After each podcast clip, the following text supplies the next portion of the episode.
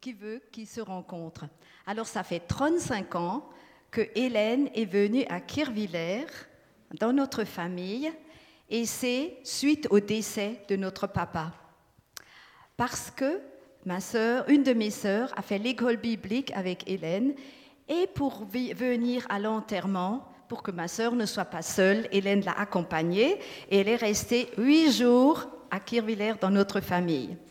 Et nous avons bien vite compris, Hélène et moi, qu'on avait un peu les mêmes visions, un peu le même caractère et qu'on s'entendait tout de suite très bien. Hein. La première des choses qu'elle a dit, j'ai dit, ben, tu as toujours le sourire. Elle a dit, mais je suis la fille du roi des rois. Alors moi aussi, je suis la fille du roi des rois, n'est-ce pas? Donc, euh, alors, euh, on a gardé le contact avec Hélène quand elle est repartie à Kinshasa.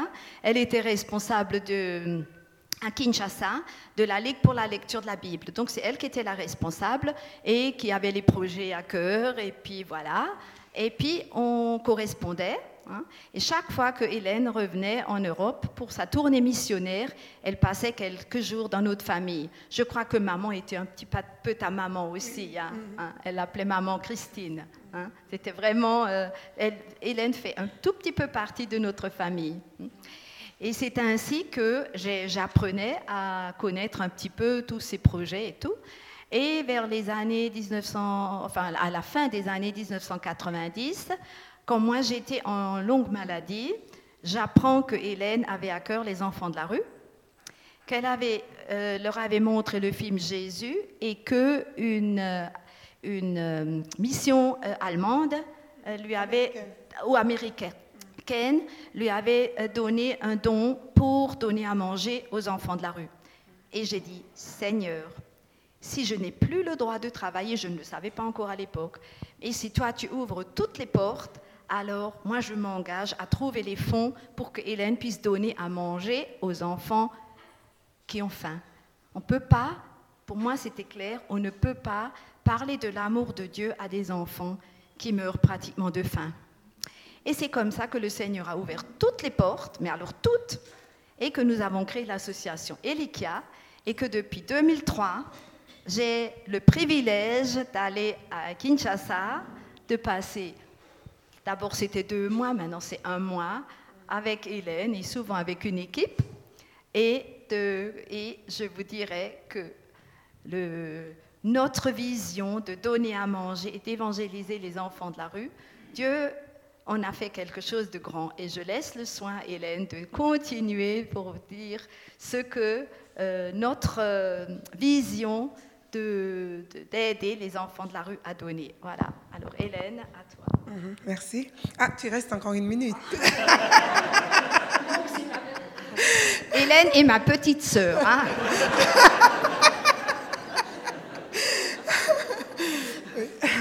Alors, bonjour à tous.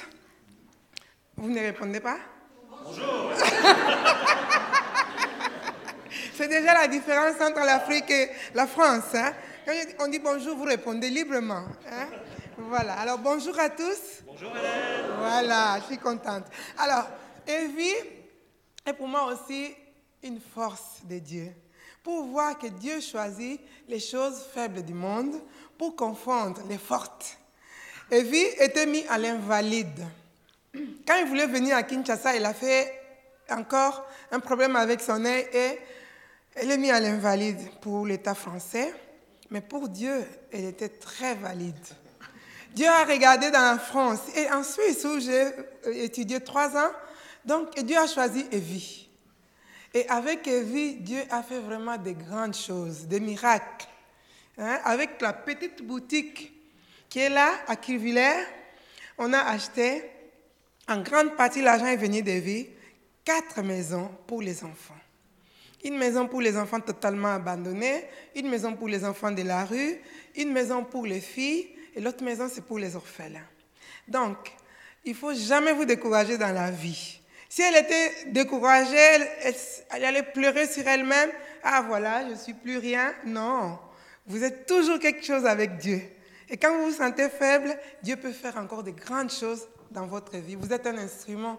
Abandonnez-vous dans sa main et va vous utiliser comme il a fait avec Evie. Voilà ma grande sœur, tu peux aller.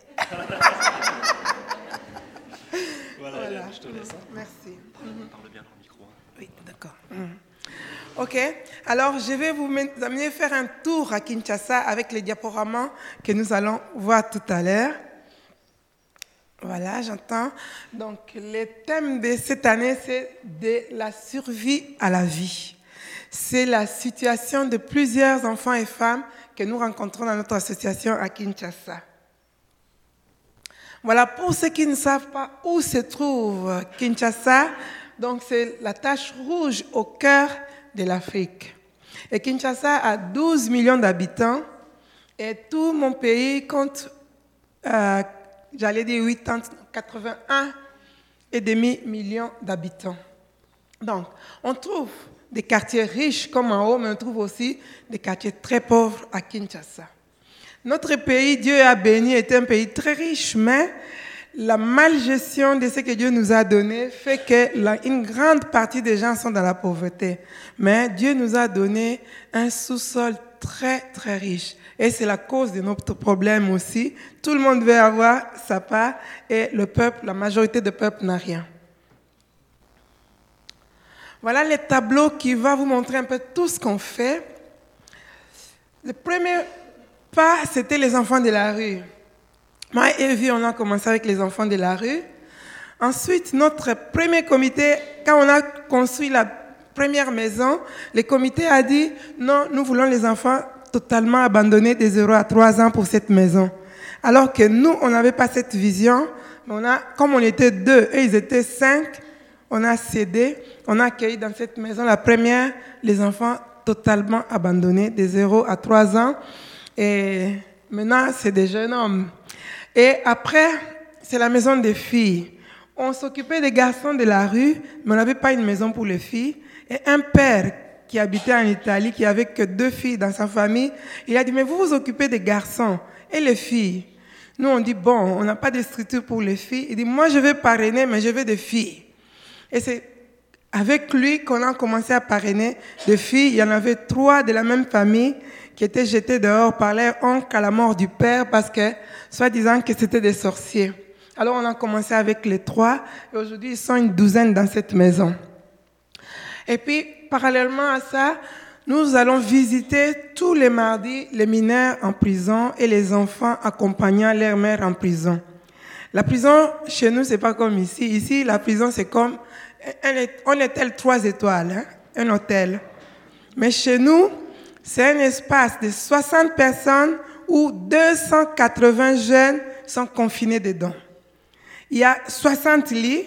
Pour dormir dans ces lits, il faut payer au chef de la chambre 20 dollars pour une semaine pour dormir.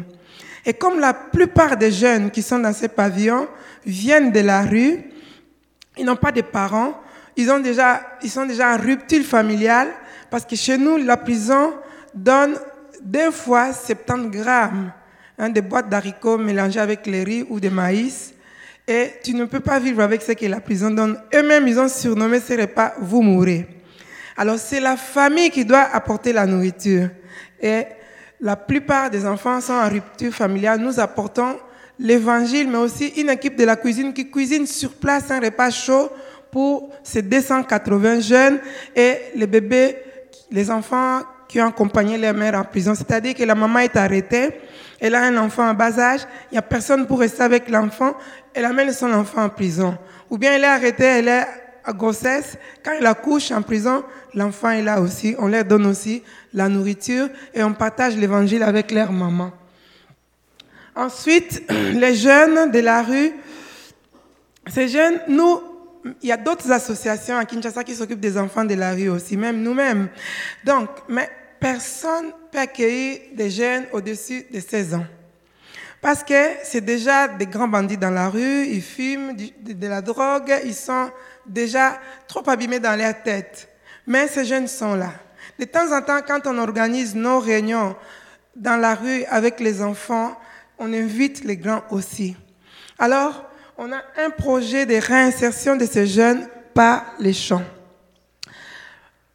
Un jour, j'ai regardé la télé chez moi, la journal télévision de chez nous, et je vois une fille qui témoignait dans un ancien cimetière transformé en jardin potager.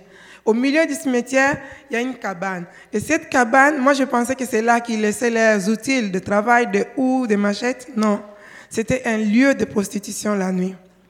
Alors, la fille a témoigné et il y avait un homme à la porte qui recevait l'argent et les filles donnaient leur corps. Quand j'ai écouté cette témoignage, ça m'avait vraiment percé le cœur. Je me suis dit, pourvu que quelqu'un s'en occupe. Et ce soir-là, Dieu m'a dit, cette personne-là, c'est toi. Puis j'étais un peu surprise, mais comme j'avais reçu un don pour les femmes, et je me suis dit, avec cet argent, on va rejoindre ces femmes. Alors on a commencé un travail parmi les prostituées dans les milieux très pauvres. Donc celles qui vendent leur corps pour le prix d'un pain, pour le prix d'un savon, et on va les rejoindre pour leur dire que Dieu les aime, ils ont plus de valeur devant Dieu, et on les accueille dans notre cinquième maison où elles viennent apprendre la couture, la couture et d'autres métiers qu'elles peuvent faire et vendre après au lieu de vendre leur corps. Maintenant, cette maison-là est trop petite. On veut acheter une grande maison, mais par la foi.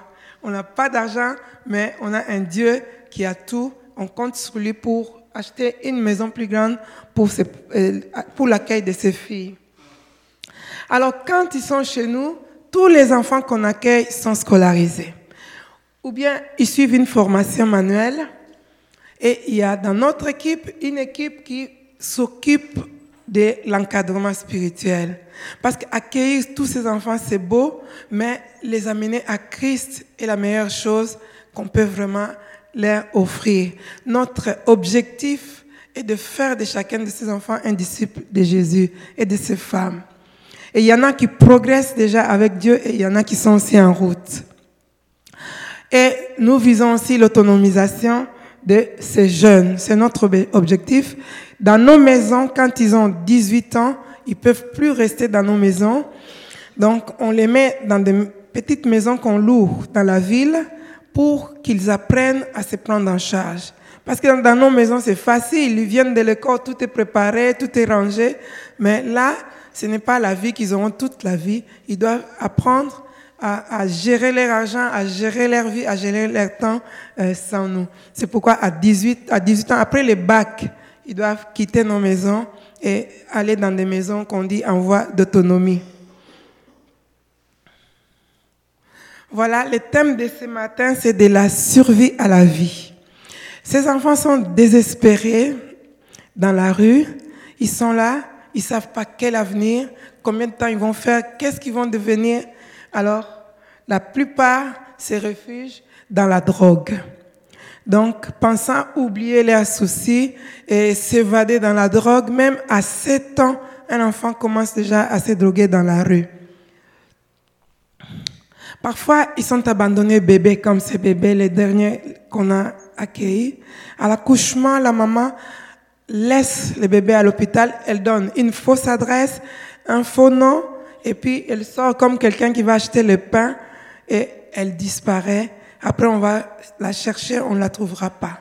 Et la commune va nous appeler pour aller chercher le bébé. Et là, je voulais dire une parenthèse aux enfants qui sont ici, qui ont des parents. Remerciez Dieu pour vos parents. Vous savez pas la chance que vous avez. Obéissez à vos parents. Ils sont un don de Dieu pour vous, pour vous entourer, car il y a des enfants déjà à cet âge-là et séparés de ses parents.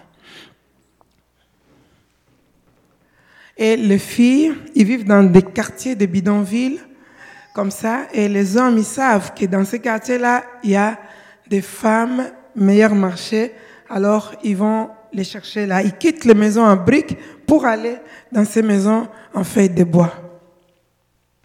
Là aussi, notre équipe descend une fois par semaine pour évangéliser. Et une fois par an, on organise les camps des enfants de la rue quand nous avons des moyens désespérés mais non abandonnés parce que Dieu met quelqu'un sur notre chemin. Dieu veut à la rencontre de ces enfants qui sont abandonnés par les parents, qui sont, qui n'ont aucun, aucun espoir dans leur vie, mais Dieu est le seul espoir qui va utiliser des hommes et des femmes comme toi et moi pour aller leur tendre la main et les sortir de cette situation. Voilà, les plus petits ont besoin aussi d'être entourés. Et ces femmes aussi. Donc, chaque année, nous accueillons un groupe de 16 à 15 euh, filles. Mais cette année, nous avons augmenté la deuxième année. Elles viennent pour deux ans pour se former.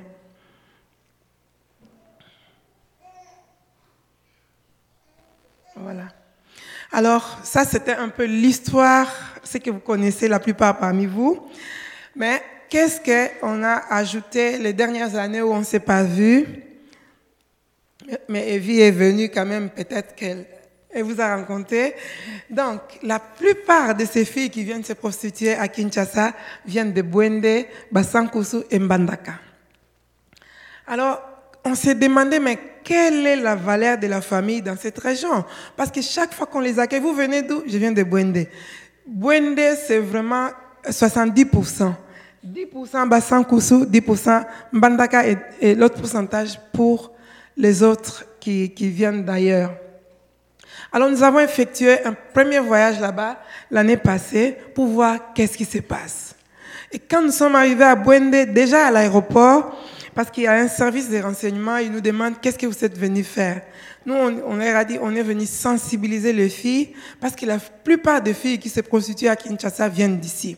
Et l'agent des renseignements nous dit, vous savez, ici, quand les parents construisent une maison, ils mettent la porte de la chambre de la fille ouverte au public. Donc la fille est un peu comme une boutique dans la famille. Alors, on est parti, on a réuni toutes les couches de la société. On a commencé au gouvernorat, au, bureau aussi des services de renseignement, à la police, à la commune, à la mairie, les pasteurs et les filles. Et partout, c'est un problème connu. Donc, dans leur coutume, c'est accepté. La fille, c'est comme une marchandise pour nourrir toute la maison.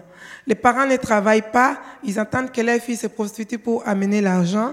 Et à bas âge, déjà à 12 ans, parfois ils ont déjà leur premier enfant. Et l'UNICEF a interdit de ne pas les chasser à l'école. À 12 ans, à l'école primaire encore, hein, vous appelez CP, elle va avec sa grossesse à l'école, elle continue ses études. Il y a d'autres aussi qui se prostituent pour payer elles-mêmes leurs études. Les études coûtent là-bas 15 euros par trimestre, mais pour trouver ces 15 euros, elle doit se prostituer pour payer ses frais scolaires. Alors les filles, on les a rencontrées, donc elles ont vraiment mordu à la vision d'abandonner cette vie de prostitution. Les parents, pour eux, c'était un manque à gagner, notre message. Et les pasteurs, n'en parlons pas, on était scandalisés aussi. Parce que les, filles qui étaient là à la réunion venaient des églises chrétiennes. Et je leur demande, mais vos pasteurs ne vous parlent pas que c'est mauvais la prostitution? Non. Au contraire, les pasteurs aussi ont besoin des offrandes, alors euh, ils ne disent rien. Donc c'est une situation dramatique pour les filles là-bas. Alors on a donné un crédit de 10 euros à peu près et, ils doivent rembourser 50 centimes à la fin du mois et les 50 centimes on regroupe, on donne à une autre fille. Au début on a donné 10 et aujourd'hui ils sont une cinquantaine qui bénéficient de ça et chaque samedi elles se retrouvent là pour partager l'évangile et prier ensemble. Voilà, là c'est les responsables qui sont là, qui encadrent les autres. En jaune, c'est Giovanni.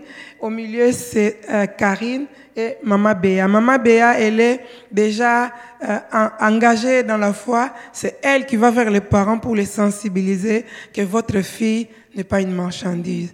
Et Giovanni, par exemple, sa maman a dit, si tu veux plus te prostituer, elle a déjà trois enfants. Donc, si tu veux plus te prostituer, prends tes enfants, va avec eux dans des réunions, parce que moi, je ne vais pas les garder non plus.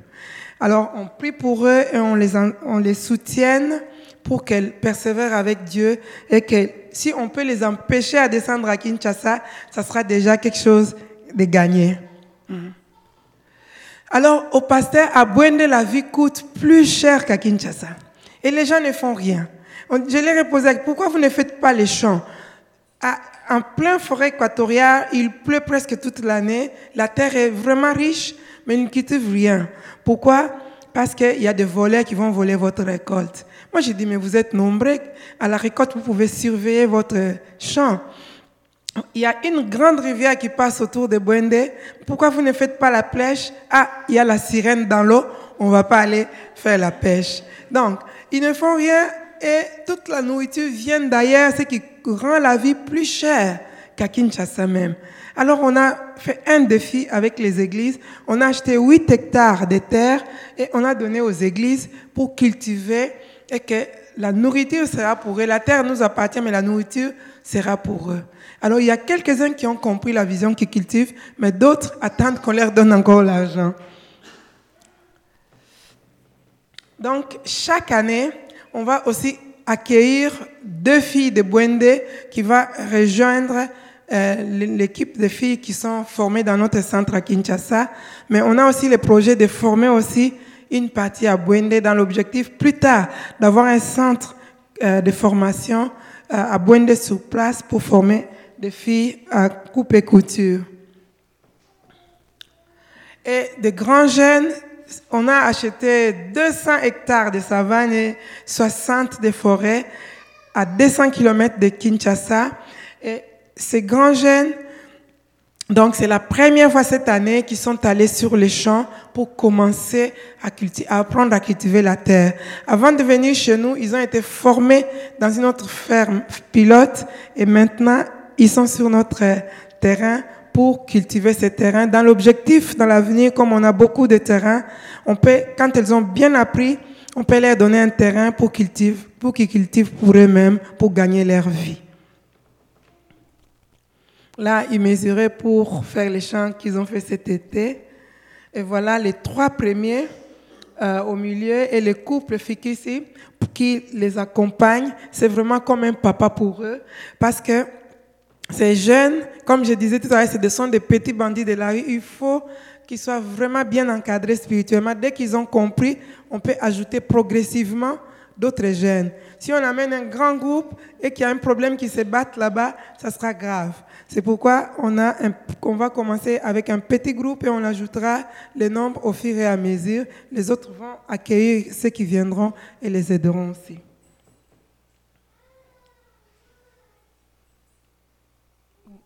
Voilà. Donc, pendant longtemps, on avait un problème de l'eau dans toutes nos maisons.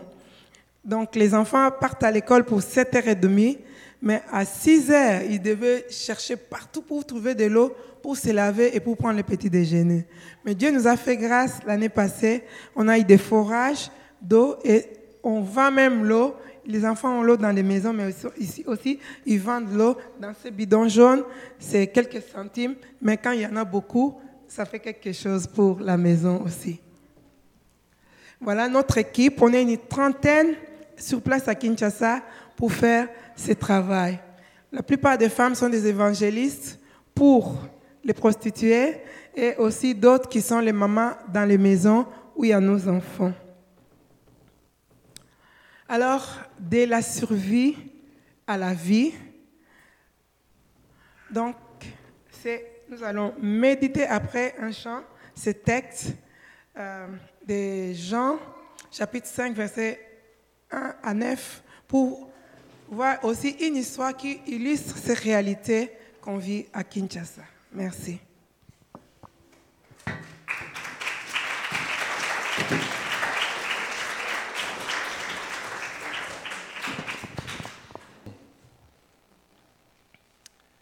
Quelque temps plus tard, Jésus remonta à Jérusalem à l'occasion d'une fête juive.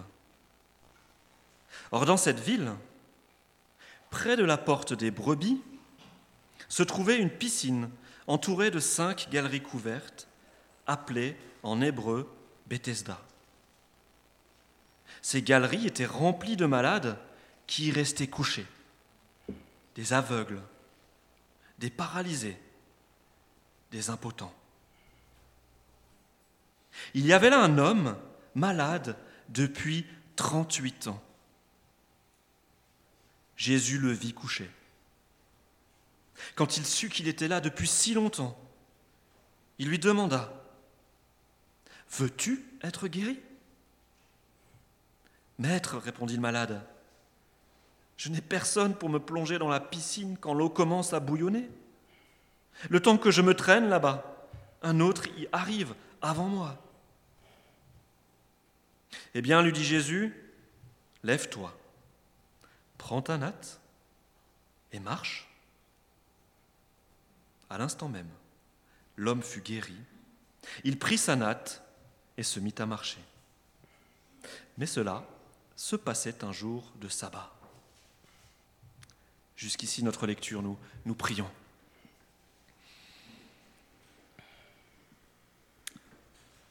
Parle Seigneur, tes serviteurs écoutent.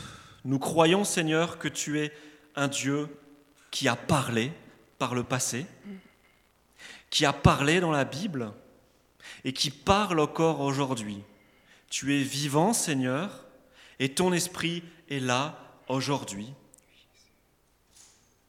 et veut nous parler. Alors Seigneur, aide-nous à faire taire toutes ces voix qui sont dans notre tête. Aide-nous à lever nos yeux vers toi, à ouvrir nos oreilles et que nous puissions entendre ta voix. Que ta parole ce matin nous interpelle, qu'elle nous redresse, qu'elle nous encourage, qu'elle nous mette en chemin, qu'elle nous relève, Seigneur. Béni sois-tu, Seigneur, parce que tu parles. Béni sois-tu parce que tu es tout-puissant. Bénis ta serviteur Hélène ce matin. Rends-nous attentifs à ta voix. Amen. Amen. Voilà, nous, nous venons d'écouter ces textes, mais cet épisode s'est réellement passé sur cette terre.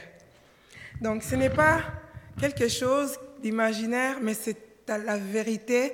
Un jour sur cette terre, cet épisode s'est passé vraiment comme il est écrit dans la Bible. D'abord, je voulais attirer votre attention sur les lieux où se passe. On parle de la piscine de Bethseda. Bethseda signifie maison de grâce maison de miséricorde. Et là étaient réunis un grand nombre de malades. Vous voyez déjà, à cette époque, il y avait, le monde était déjà plein de problèmes. Et quelle que soit la maladie de la personne, quand il se jetait dans l'eau, il était guéri.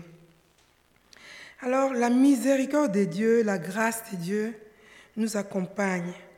Partout, il peut nous atteindre. N'importe où dans le monde, la grâce de Dieu est là, la miséricorde de Dieu est là pour nous. Alors, le thème de ce matin, de la survie à la vie, on va d'abord parler de la survie. Donc, là, autour de cette piscine, ce grand nombre de malades ils étaient là en train d'attendre que quelque chose se passe dans leur vie. Et là, il y avait un homme qui avait passé même 38 ans près du salut, près de la guérison. J'ai calculé 38 ans, ça fait, si je compte 365 jours, ça fait 13 870 jours. Pendant ces 13 870 jours ou occasions que cet homme aurait pu être touché et guéri, il était là et il dit qu'il n'avait personne. Personne pour les jeter dans l'eau. Donc, on peut voir autour de nous aussi, il y a des gens qui sont là, qui attendent quelqu'un pour les jeter dans l'eau, pour lui donner un coup de pouce, pour l'aider à avancer, pour l'aider même à se, relever, lever. Alors, moi, je me suis demandé, mais il y a tout ce monde qui passait là, personne ne voyait cet homme. Même ceux qui étaient voisins, peut-être s'il était guéri, lui, il ne pouvait pas dire, je reste encore des jours pour l'aider. Personne n'est resté pour lui. Peut-être personne ne le voyait aussi. Il était là couché. Chacun s'occupait de son propre problème. Vous voyez comment nous sommes. Hein? Chacun regardait son problème, chacun était prêt à se jeter dans l'eau, ou les gens qui amenaient les membres de leur famille pour les jeter dans l'eau, mais il y avait aussi quelqu'un là qui n'avait personne pour l'aider. Pendant ces 13 870 jours, personne ne s'est arrêté pour lui. C'est un grand désespoir. Et quand Jésus le voit, il était couché et malade depuis longtemps. Et Jésus lui demande, veux-tu être guéri? Lui, au lieu de répondre à, Jésus, il dit, non, je n'ai personne. Je n'ai personne. Il ne savait pas qui était devant lui. Donc, il y a tellement de gens aussi dans le monde qui vivent dans le désespoir. Tous ces enfants aussi chez nous, toutes ces femmes, parfois ils sont vraiment dans le désespoir, ils ne savent pas comment sera le lendemain. Mais Dieu a besoin des hommes et des femmes pour aller à la place de Jésus vers eux, pour lui donner la main, lève-toi, viens, quitte cette vie. Et Jésus, quand Jésus rencontre cet homme, Jésus n'est pas comme un homme. Jésus n'avait pas besoin de jeter cet homme dans l'eau. Non. Alors, Jésus est Dieu et Dieu agit au-delà de notre imagination, de tout ce qu'on peut penser. Parce qu'il est Dieu. Il n'a pas jeté cet homme dans l'eau, mais il savait que cet homme a fait longtemps là. Jésus, en tant que Dieu, il connaît l'épisode de la vie de chacun de nous. Il connaît qu'est-ce qui se passe et qu'est-ce qui se passera dans nos vies. Et Jésus a vu cet homme. Et il connaît, Jésus savait le vrai besoin de cet homme, pourquoi il était là? Il était là pour la guérison. Mais il n'a pas dit tout de suite, lève-toi et marche. Il demande encore, veux-tu être guéri? Mais c'est pour ça qu'il est là. Donc, Jésus veut agir dans nos vies, mais il veut que notre volonté s'engage, que notre volonté se soumette à sa volonté pour le laisser agir dans notre vie. Veux-tu être guéri? Il y a des gens qui s'installent dans leurs problèmes et ils restent là. Mais Jésus veut qu'on ne reste pas là. Il nous demande, veux-tu quitter cette statue? Veux-tu? Hein? Parfois, il y a des gens, ah moi je suis toujours comme ça. Non. Avec Jésus, tu ne peux pas rester comme ça. Et cet homme ne va pas rester couché comme il était avant. Dans sa rencontre avec Jésus, va changer, va transformer quelque chose dans sa vie. Et Jésus lui dit, lève-toi. Mais c'est un homme couché, peut-être il est paralytique. Il pourrait se dire, mais tu te moques de moi ou bien j'ai besoin que tu me soulèves, que tu me jettes dans l'eau. Non. Il lui dit, lève-toi. Et cet homme obéit. Donc, cela engage notre foi. Quand Jésus nous dit, lève-toi, lèvons-nous. Ne restons pas là. Parce que ce n'est pas un homme, c'est un Dieu. Comme le texte qui nous a introduit ce matin, Samuel avait besoin de distinguer la voix d'Élie et la voix de Dieu. Donc, distinguons quand Dieu nous dit lève-toi, lèvons-nous, ne restons plus là. Jésus est venu pour libérer les captifs, pour donner la vie aux aveugles. Et quand il vient, il libère. La Bible nous dit, si le Fils vous libère, vous serez réellement libre. Et c'est une vérité très profonde. Alors, il lui dit, prends ton lit. Tu ne vas plus rester là. Lève-toi, prends ton lit. Donc, tu déménages, tu quittes l'autre camp, tu vas vivre une autre vie. Et quand on rencontre Jésus, on ne peut pas rester le même. On ne peut pas rester dans les mêmes problèmes, dans les mêmes situations, dans les mêmes façons de penser. Non, parce que la lumière vient dans nos vies. Cette lumière éclaire nos ténèbres et nous voyons clair pour marcher, pour avancer avec Jésus. C'est là, c'est un changement. Lui qui était couché par terre doit se lever, non pas seulement se lever, mais prendre son lit et marche. La dernière chose qu'il lui dit, Jésus marche, ne reste plus là. Quand on rencontre Jésus, on ne peut plus rester là où on était. On doit avancer. La vie avec Jésus, c'est une vie qui est en mouvement. C'est une vie qui est en croissance nous devons grandir. Même si vous avez 80 ans, vous avez encore besoin de grandir avec Jésus. Jésus vient pour nous faire entrer en mouvement. On ne va pas rester les mêmes, les mêmes chrétiens au même stade, non. On doit grandir, découvrir les profondeurs de la parole de Dieu, découvrir la profondeur de l'amour de Dieu et découvrir aussi la profondeur de l'intimité qu'on peut vivre avec Dieu. Parce que Dieu, notre Dieu est un Dieu vivant. Ce n'est pas une statue, ce n'est pas une histoire, ce n'est pas un Dieu lointain qui est au ciel là-bas, non. Il est avec nous et en nous. Et Jésus l'a promis, je serai avec vous jusqu'à la fin du temps. Et il est là, avec nous. Donc, quand il nous dit marche, il nous invite à marcher, à progresser avec lui. Et cet homme obéit à Jésus, il s'élève et aussitôt il marche. Alors que pendant 38 ans, il était là couché. Personne ne le voyait, mais sa rencontre avec Jésus va transformer sa vie. Notre rencontre avec Jésus produit les mêmes effets, transforme notre vie et nous sommes accompagnés avec Jésus. C'est vrai, la vie chrétienne nous demande, il y a un prix à payer, de faire des concessions, de faire un choix chaque jour, d'obéir à Dieu. Même si c'est difficile, nous ne sommes pas seuls. Jésus est là, le Saint-Esprit est là. Parce que Jésus a dit, je ne vous laisserai pas orphelins. Le Saint-Esprit sera là avec nous pour nous rappeler sa parole et nous donner la force d'aller plus loin avec Jésus jusque dans l'éternité. Que Dieu bénisse sa parole. Amen.